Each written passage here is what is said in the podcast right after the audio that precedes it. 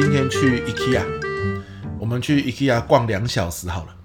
他不是说我离开 IKEA 的时候回想这两小时我整个的心得怎么样，嗯，然后来决定我下次还要不要再去，不是这样。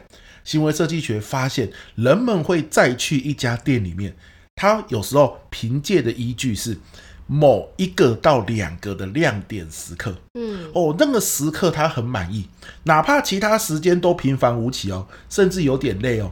大家去逛 IKEA 就知道嘛，有时候走路走到你的脚会铁掉，哇，走不动哎，对不对？嗯、可是呢，只要你可能躺上某个床，有没有？它可以体验嘛，嗯，或者吃一下他卖的那个很便宜的蛋卷冰淇淋，你觉得哇，这个满足感有被拉起来，你下次都还愿意再愿意，好再去逛到铁腿。嗯，因为就记得好像去 IKEA 是个很棒的体验，我再去一次没问题啊。对，那那个时刻在什么时候，他就抓出来，就是哎、嗯，一开始见面，那这个很好理解嘛，第一印象嘛。嗯。还有嘞，最后离开的时候，嗯，啊，很多时候说，像我们演讲就知道一件事嘛，假设你前面讲的不是很好，不要害怕，不要心慌意乱。最后十分钟把它拉回来，对，关键，对，人们都还会觉得说，哎呦，这场演讲不错，有收获，嗯、对不对？好，那除了最初跟最后呢，另外一个就是在中间过程中，你能不能满足他的需求哦，那就会创造一个更大的亮点哦。所以前中后都有可能可以创造这个峰值体验，就对了。没错，没错。那因为现在很多时候。竞争很激烈嘛，嗯、你卖的东西别人也有卖，嗯，所以我们都知道一个概念，就是现在不止在卖商品，还在卖商品以外的体验，嗯，对，哦，那所以过程怎么让他满意，我们就要去思考商品以外的体验，对，体验经济现在很重视，像 IKEA 我们都知道可能是卖家具的，嗯，可是呢，它除了卖家具的以外，它也卖一种情侣去逛街的氛围。卖情境啊，对对对，然后家人去逛街的那种幸福感，他对于这未来美好的想象会更充满。这样，没错没错，像星巴克除了卖咖啡，还卖的是空间，嗯，好，让你在这边可以休息或者是办公，是吧？OK，那如果你满足了他商品以外的体验，他可能也会觉得很满意，嗯，好，所以峰值指的就是最初、中间，好，这个最高的满意度跟最后。离开的时候有没有一个回马枪？嗯，让他开心。好，那听到这边你就觉得啊，那这样子很简单嘛，对不对？我最初怎么样设计让他眼睛一亮？嗯，最后怎么样来个回马枪？嗯，中间反正我满足他的需求嘛，对不对啊？那这个我会啦。但是问题就在这，因为我们很容易有本位主义。嗯，就是你现在听完，你坐在你的书桌前面，你开始去想啊。我第一印象要怎么设计？哦、最满意要怎么满足，对吧？可是永远你想的都跟客户想的不一样，就你都觉得我可以给他什么，对，然后没有想到他要什么，对。你说我我怎么会不知道呢？我跟他们打交道那么久了，嗯、可是你不实际问他，你真的不会知道。对，好，所以这个《峰值体验》这本书里面就举了很多的例子，嗯，好，其中我最喜欢的一个例子就是在讲那个。一个上海的大卖场里面，嗯，好，他在卖这个云南的美食，嗯，哇，他请了人来跳云南的舞蹈，哦，很用心哎，哎，这个很酷呢，可见这个大卖场竞争有多激烈哦，还要在门口每天跳云南舞蹈呢，嗯，然后请了云南的厨师，请了云南的当地人，操着云南的家乡话。来给你点菜跟服务，哦，整个就是云南记，没错啊，穿着云南的服装，嗯、用着云南当地运来的盘子，跟筷子，嗯、那你看这个成本就很高嘛，对，好，哪怕进来的人都满桌，都不一定可以负荷得了那个成本，对，云南运来的人，你还要管他住，管他吃，管他睡，对吧？好，所以老板就在想，哦呦，这个成本不堪负荷呢，我是不是要有点调整？嗯，他就想啊。这个舞蹈哈，可能不是那么的重要。我我看其他家店也没有一定有舞蹈嘛。对。然后人流也不错啊，对不对？好，我干脆把舞蹈取消好了。好，他有这样的想法。同时呢，也找了我们这个作者这家顾问公司去给他们做一个体检。那他们就是干嘛？去问去餐厅吃饭的人嘛，也问看了一下餐厅没有留下来吃饭的人。嗯，好，就问说为什么你会来啊？以及为什么你看了一眼就离开啊？对，不问不知道，一问吓一跳。怎么了？这个所有去的人呢、啊，仔细观察才发现，几乎都是家庭组。嗯，家庭组合去的，为什么？逛商场逛累了，然后呢？坐下来休息一下。对，坐下来休息一下。那小孩子看到有人在门口跳舞，哦、觉得好新鲜，对，嗯、就去吃了。爸爸妈妈，我要去吃啊！你知道中国嘛？都是爸爸妈妈都很尊重小孩啊、哦，都很听小孩的话。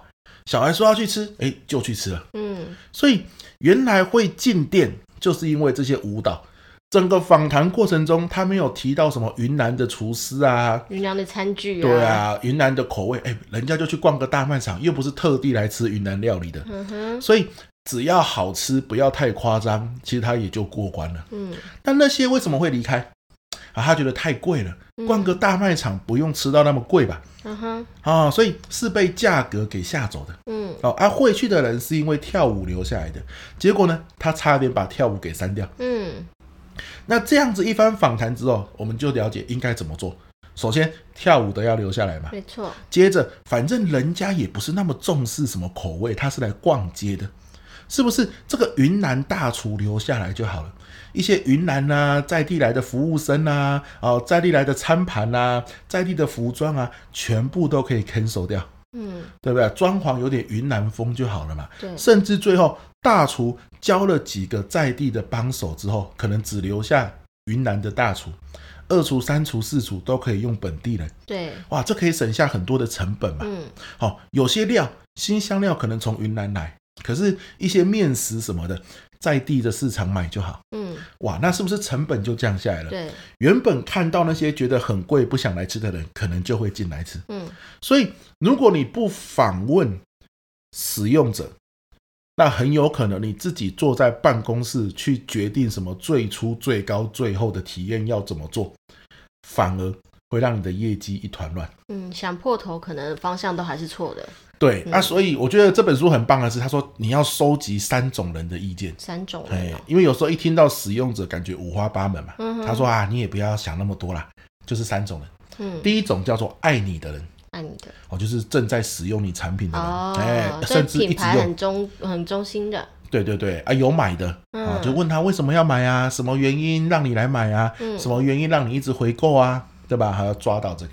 第二个。不爱你的人。哦，哎，可能是听都没听过，那为什么会没听过呢？我们就要可以去了解嘛，嗯，或者是用你的竞品，对，哦，你是麦当劳，他都吃肯德基，问他肯德基哪里吸引你啊？为什么不来麦当劳？对，对，好，第三个爱过的人，好，用过一次，但是不用了，对，抛弃你了，哎，什么原因让你不用呢？嗯，哦，这些经验哈，你自己在办公室想破头，可能都不会想到，嗯。人家的一些想法，这样子好。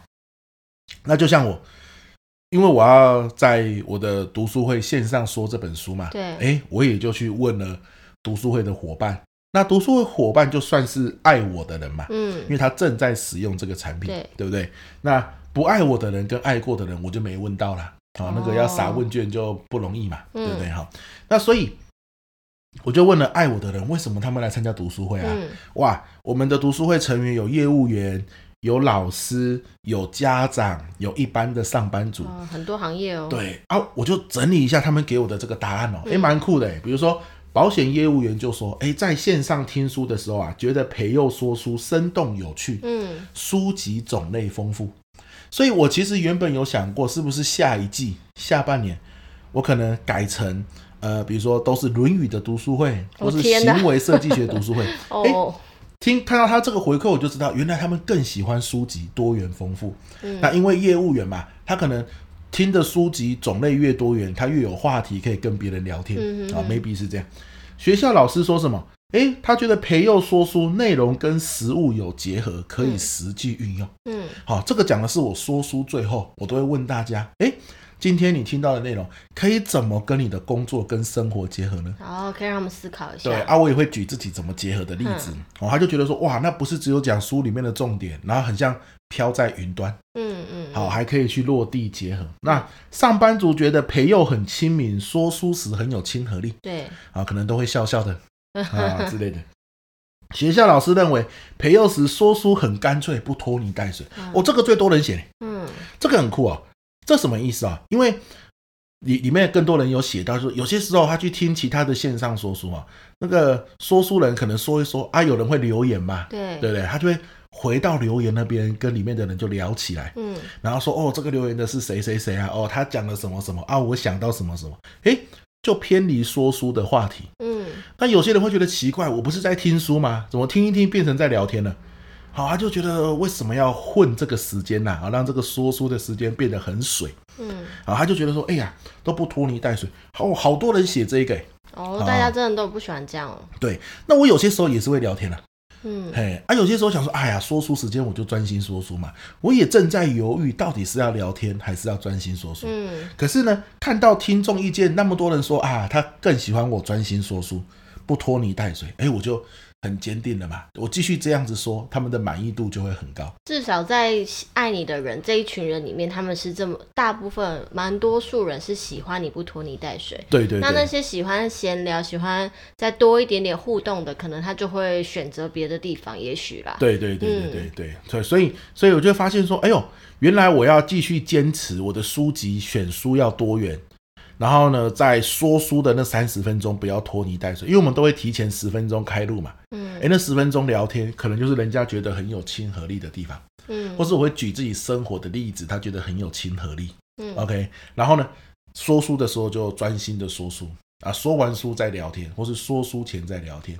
你看这个最初、中间的最高满意度，跟最后结合生活的经验，哈，诶，这三个。阶段我就可以去更刻意的去保持这个峰值体验。嗯哼，那我就觉得说，哎呀，要是我没有问的话，我可能还自己擅自做主，取消了书籍多元性这件事。嗯哼哼，好，所以这本书真的是帮了我一个大忙哎。也可以把这三这个想法可以提供给大家。如果要做一些重大的品牌决策的时候，也可以试着去找找看这三种人：爱你的、不爱你的，或者是。曾经爱过的，对对，但但说真的，找这个就不好找。像我比较容易找到的，就是正在使用我们这个产品的人，对吧？你说你要去找爱过的人，爱过的就是曾经参加，然后现在没参加的，对，但他就不一不一定会愿意提供你意见。对，啊，你要找到他就变得很散户嘛，对不对啊？嗯，就你要找他。而第二个是你要有勇气听他说。嗯，哇，不爱你的人，你要听他为何不爱你？哇，这个心里面也是要有很强的心理建设。嗯，哦，所以难怪其实这本书它 for 的比较像企业。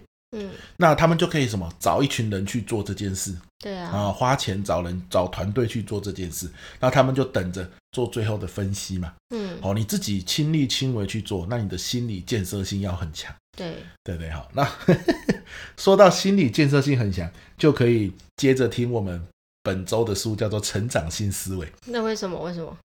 因为成长性思维就是告诉我们说，不要害怕别人给你的批评嘛。嗯、啊，批评是成长的养分。嗯，我们就是努力的前进啊。好，我们不是天赋所在嘛。嗯，所以不是说别人说你不好，你就一辈子不好，反而是别人说你不好，你找到了可以进步的空间。哦，哦，这是一种心理韧性。对，那就欢迎大家本周四一定要记得来收听一下我们的阅读获利线上读书会哦。对，那上周又有三位伙伴新加入我们线上读书会哦，嗯、真的是非常欢迎，是吧？真的。那我们线上读书会的报名链接也会在我们的说明栏，欢迎大家再持续来加入哦。对呀、啊，然后我们今天的阅读笔记是不是到这边了？没错。有要工商服务什么事情吗？哦，就是我这个十一月底哈。十一月二十七到十二月一号，就是礼拜一到礼拜五，嗯，晚上九点到十点有一个线上直播的课程。线上直播，对，讲的是教学吸睛技巧，没错，就是你上课怎么抓住学生注意力啦。嗯、好，那这个方法都非常的简单。不用什么带领的门槛，嗯、那我这个人就是讲求实用嘛，用。所以从周一到周五啊，从一开始登台上课到课程结束，怎么让学生对下一节课有兴趣啊？学生睡着了怎么办？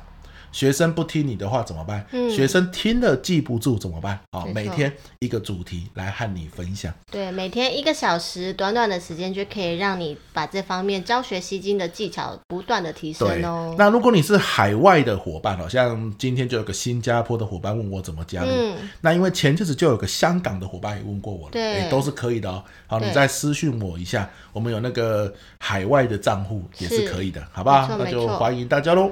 那也欢迎大家把这个讯息分享给你觉得有需要、希望提升教学习听技巧的朋友哦。OK，那我们今天就到这边，下集见喽，拜拜，拜拜。